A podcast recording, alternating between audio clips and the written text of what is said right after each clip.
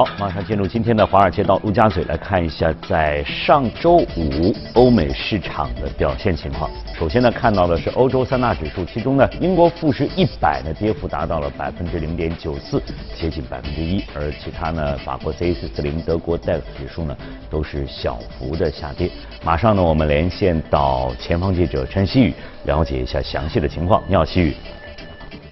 嗯，好的，主持人。由于全球贸易形势出现了新的不稳定因素，引发市场担忧，上周五欧洲股市表现低迷，全线收跌。不过，以一周累计涨跌幅来看，欧股表现尚可。欧洲四和六百指数上涨了百分之零点八五，涨幅最大；德国 DAX 指数上涨百分之零点五五，涨幅次之；英国富时一百指数和法国 CAC 零指数涨幅最小，分别上涨了百分之零点二五和百分之零点二。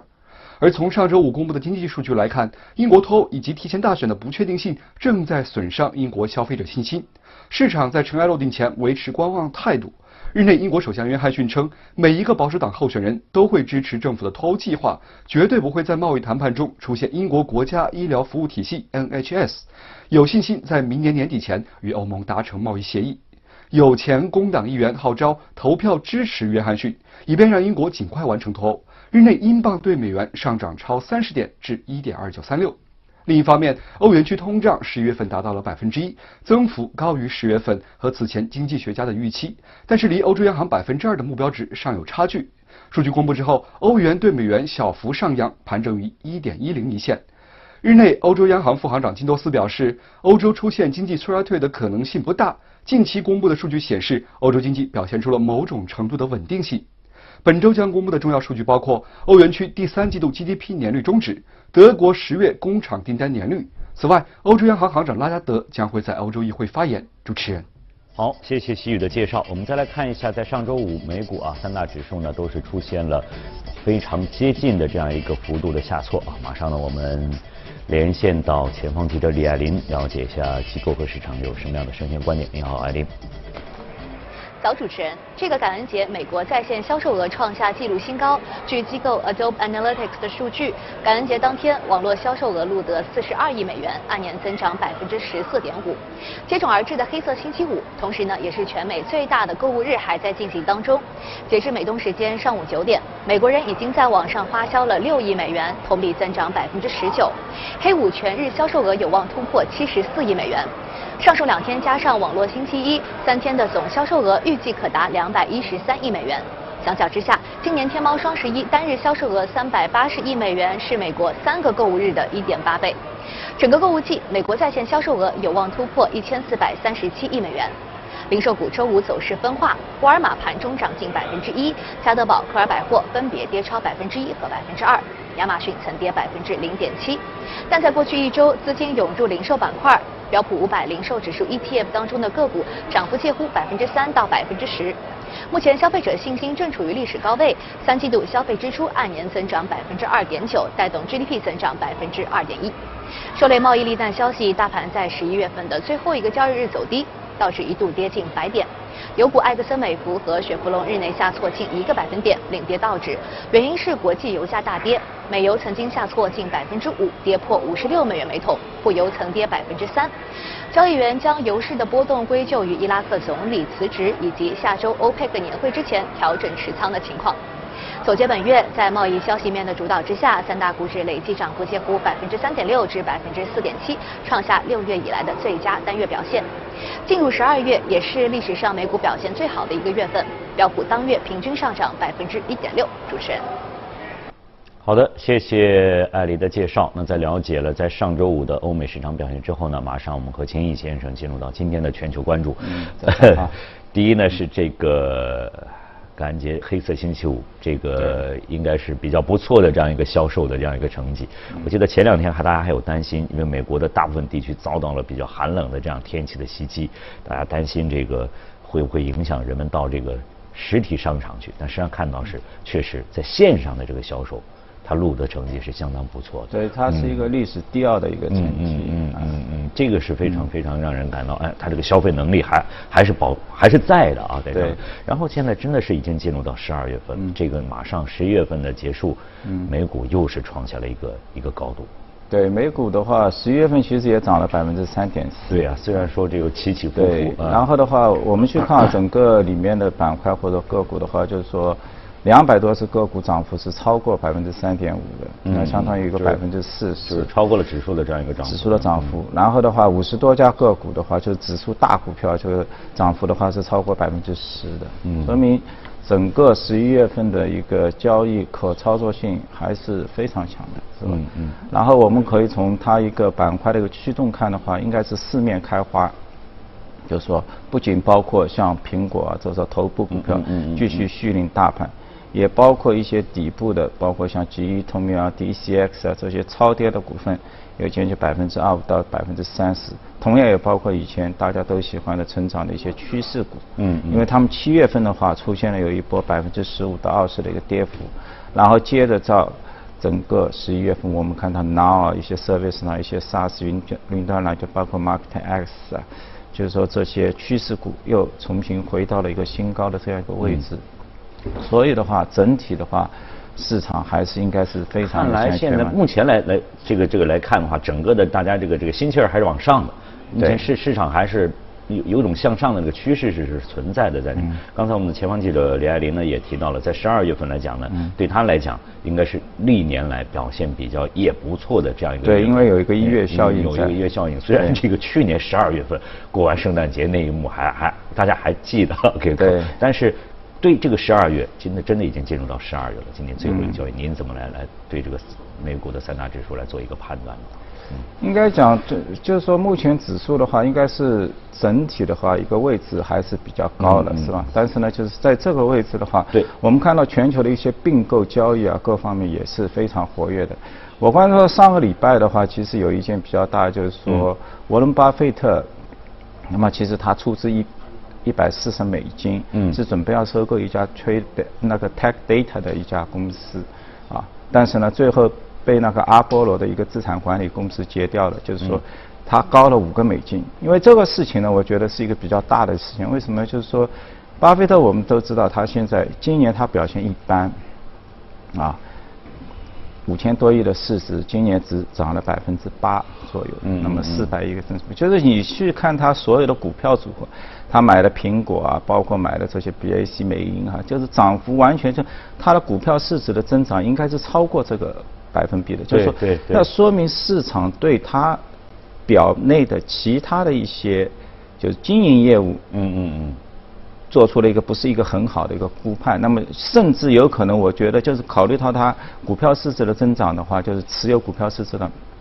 它的传统业务反而是一个估值在收缩。嗯嗯。那么这一方面的话是给他压力，就是说，OK，你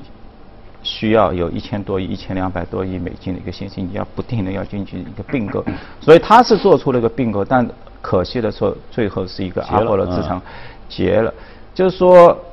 其实我们看今年啊，有一个比较意外的一个增长，就是说，在美国上市的这些资产管理公司，所谓就是另类资产管理其实今年表现更好，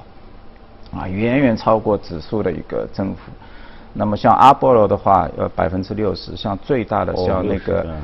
呃，黑石集团的话，今年上涨了百分之八十啊，嗯包括 KKR，包括凯雷。那凯雷最最小的话也要百分之我五十的我我前两天看到一个数字，嗯。是实际上也提到了这个国内的这个很多的基金公司，嗯。其实今年好像表现也也也也不错，有有很多不错，当然虽虽然也有也有少部分是也有负的，那但是呢，这个平均值好像都在百分之二三十这样一个对我们今年的公募基金的话，应该表现更好，是吧？因为指数的话百分之二十多，嗯很平均的话，很多都要百分之五十、六十，甚至高的有百分之九十。对。那么他们应该是很聪明的，就是说，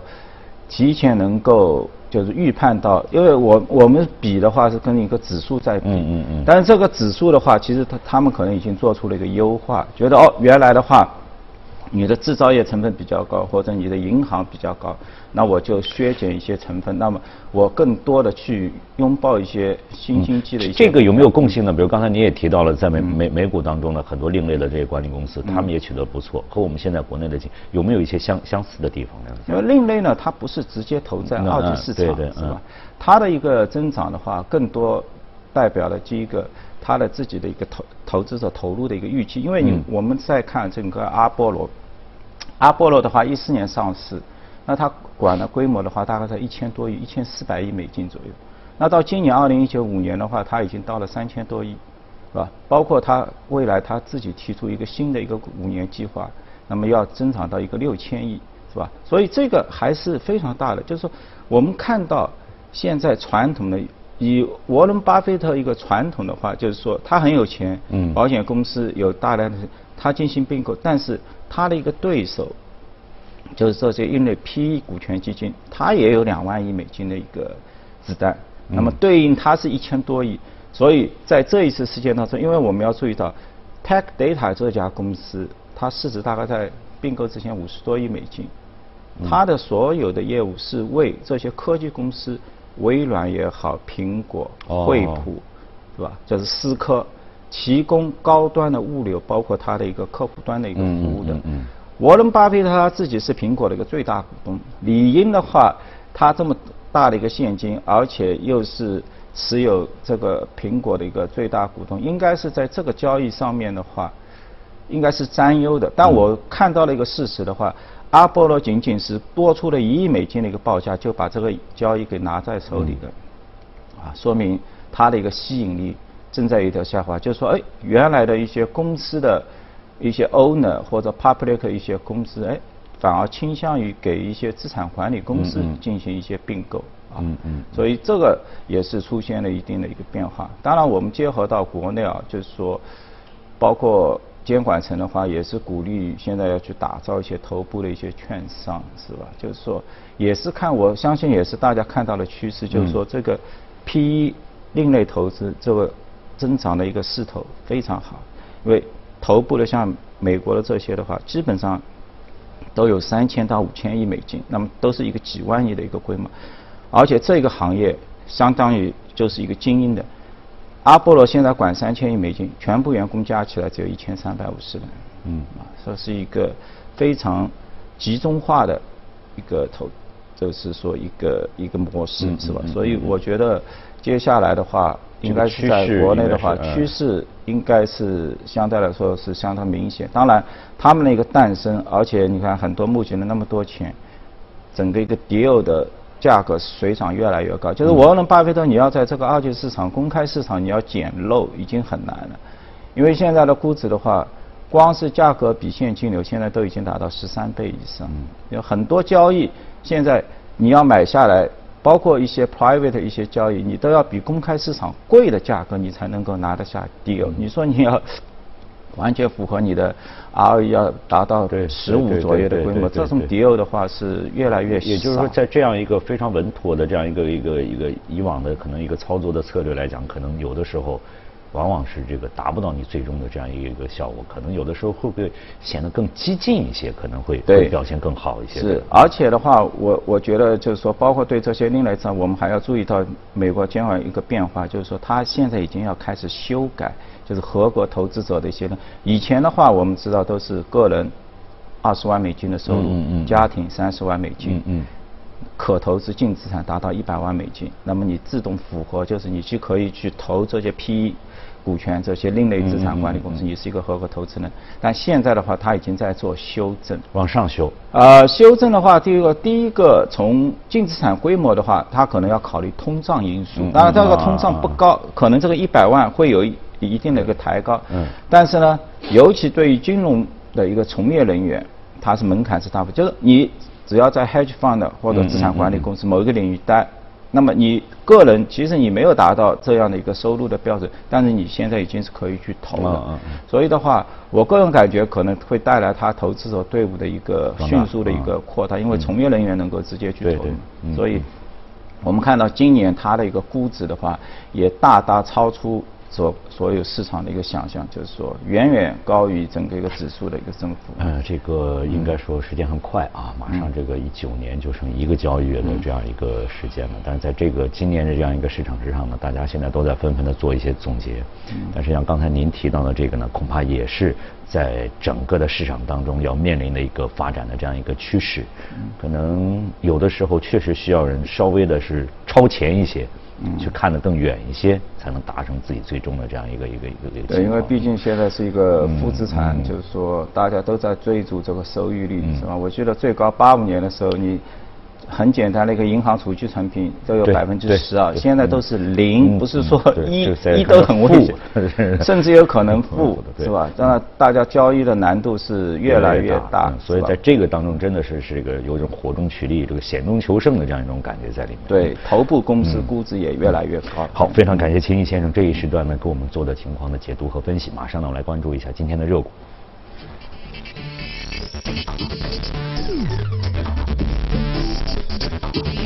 要提到的是这个万事达，这个消费者金融服务，这个跟我们刚才这个提到的这些另类玩又又又有相似之处了吧？对，它应该属于一个金融科技公司，呃呃，零六年五月 IPO 上市的，应该是当初募集是二十三十九美金啊，二十多亿美元的一个募资金额，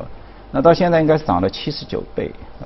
是吧？十三年涨了七十九倍。然后的话，一年的复利的话要百分之三十八。嗯。那同比我们去看一下指数的话，它可能只有两倍的一个升幅，百分之九，是吧？应该是像今年，它已经达到一个三千亿美金这样的一个规模的公司，它今年还是上涨了百分之五十七，嗯嗯。所以也就是我们刚刚说的，今年涨得好的公司，是其实都在头部。啊，以我们现在今年我们这些新兴的这些创新类的头部公司，其实中跟中国的情况，其实我觉得都是差不多的。嗯嗯。像你美美股的话，你看那个微软也好，苹果也好，涨都要五十六十，是吧？那我们去看它是不是高了？我觉得真的是高的，因为举个简单例，就像苹果，苹果从一四年到现在，其实我们看到它的销售端并没有很高的一个增长。嗯嗯。从沃伦巴菲特开始入驻之后。它应该从人民币计算的话，这四年时间，它的利润端的话是增长了八百亿人民币左右，从三千亿现在年的利润近接近四千三千八百亿左右八百亿，但是它的一个市值的增长就是增加了接接近四万亿多三万多亿，所以它的一个边际的一个市值增长对利润端的话是接近四十多倍，之前的话我们看到。苹果的估值的话都在十五倍左右，十五倍到二十倍之间，所以这一块边际增长很快。包括我们能看那个万事达公司，万事达公司也是如此。从一六年开始，它的市值的话只有一千多亿，一千一百亿美金，那到现在是三千亿，它的利润端的话只有是从四十多亿增长到现在的就是七十多亿，只有三十亿左右。对对对。就这个 margin 率的话，更加要达到六十倍左右。嗯嗯嗯。这也是解释了我我们现在的话都要适应这一个环境，就是很多投资人大家在一起都觉得，哎，头部公司很贵，的确很贵，而且是不是用原来的这个估值十五二十啊，或者因为它它是一个 large cap，它是一个大市值公司，所以相对来说它比小市值公司来的 PE 要来的低。但现在看到的话，就它的 PE 就是边际增长的 PE 越来越快。啊，因为大家钱都进去了，对，但它的利润的增长没没你市值不能有一个同步的一个效应，是吧？所以这一点我觉得，呃，其实还是值得。中间会会蕴藏一些什么样的风险会在里面？就是说，实际上就是我们刚才回到那句话，是稍微有点贵了，对，这个稍微有点高了。对，因为市场整体的话，毕竟还处在一个不确定性。现在还是有弱势。嗯。大家为了追求一个确定性，所以美股的话，它一直这两年的话，小市值股票走走势并不是很好，因为。相对来说，一个贸易的一个不确定性的时候，大家资金都是往头部的这些大公司聚集，是吧？就是我明知道它是股票，但是呢，我想配一点，我放进去，我就把它当做一个 bond 或者一个债券去考虑了。那么会导致它原来的一个 P P E 水平是，就是这些头部公司的 P E 水平虽然是厚了，虽然是增厚了，但实际上这个增厚呢，好像这个基础不够不够扎实。我就说像。M A 它是不是很高？其实我们还可以从另外一个数据来解读，就是我看昨天我们的全国社保基金，它呃领导人发言，就是说他们在一六年、一五年六月 A 轮投的蚂蚁金服，因为蚂蚁金服的话，其实跟 Mastercard 非常相近，因为都是做蚂蚁金完全是一个移动支付，一个支付宝啊，它也是一个一个 Mastercard 一个信用卡一个结算体系，是吧？那么他投的这个回报已经达到了六倍，啊，就是增长了五倍啊。那么我看一下同期 Mastercard，就是二零一六年到现在这么三年的话，它是增长了三倍，一千到现在的三千亿是吧？实际是增长两倍，应该讲蚂蚁金服的市值，就是说增长的速率快于。整个一个 MA，嗯嗯，这是很典型的，因为 MA 我们现在去看它的一个季报的话，大概营收的话，季度在四十四十五亿美金左右，它的营收端是百分之十二，所以百分之十五左右的增幅。然后呢，北美地区就是它的核心的美国体系的一个交易的话，大概增长在百分之十二，全球的话百分之十六，所以说明蚂蚁金服的年营收的增长应该我们现在应该看不到，因为它没有公开上市。但是呢，同同时呢，也是有一种啊觉得可惜的是，其实这种公司你应该更早的投放到 A 股或者我们的一个创业板或者是一个市场，就是说在你高速增长的时候，因为毕竟马斯克的它提供了三倍的这么一个收益，是吧？一千亿现在三千亿，买入的人大家都知道都往线上去，我都会加入了。但是呢。我现在要分享蚂蚁金服的话，我可能要等到更远的时间，因为现在的话，按照它所称的估值的话，五倍，因为当当初进去是四百五十亿美金，现在到五倍到六倍，应该在两千八百亿到三千亿美金，那它已经是至少现在是跟马斯卡的是处在一个位置。嗯嗯，我明白您就是在目前的这样一种情况之下，您做了这样一个一个一个一个对比啊。对。呃，但是就是说，还是说明这个。回到您刚才那句话，就是这些头部的这些公司，他们是更容易吸引更多的资金的进入，然后呢，在这个体量上呢，也是在不断的这样一个一个扩大的一个过程当中，这个是大家可以去关注的这样一个方面的一个问题。对，而且的话，估值也是越来越贵。就是说，作为一个资产管理公司也好，就是说目前的话，收益绝大部分还是在 PE 基金球，就尤其我指的是这些高端的这些头部的这些公司，是吧？那它上来的时候。因为毕竟阿里巴巴在美国上市，你能够买到的话是六十多美金，现在的话是一百九十，啊，当然是一个美金跟一个港币的估值，就是你要提高收益，就是对投资者而言，二级市场的投资者而言是越早。买到这些头部公司越好，嗯吧？而且一定要坚持一个长期持有，不要轻易的一个下马，是吧？因为它能带来的一个增长的话，它是一个五年或者一个十年段内的增长。确实，通过阿里在在香港上市之后，各个机构的做出的反应来讲，大家也都是对它长期的这样一个发展前景都是看好的。对，因为毕竟它还是这些用户端啊，包包括这些应用场景啊，陆陆续续全部打开，嗯啊，完全应该是没有一个。很难找到一个竞争对手跟他去抗衡。好，那以上呢是我们今天的这个从华尔街到陆家嘴，非常感谢秦毅先生啊，各方面给我们做的解读和分析。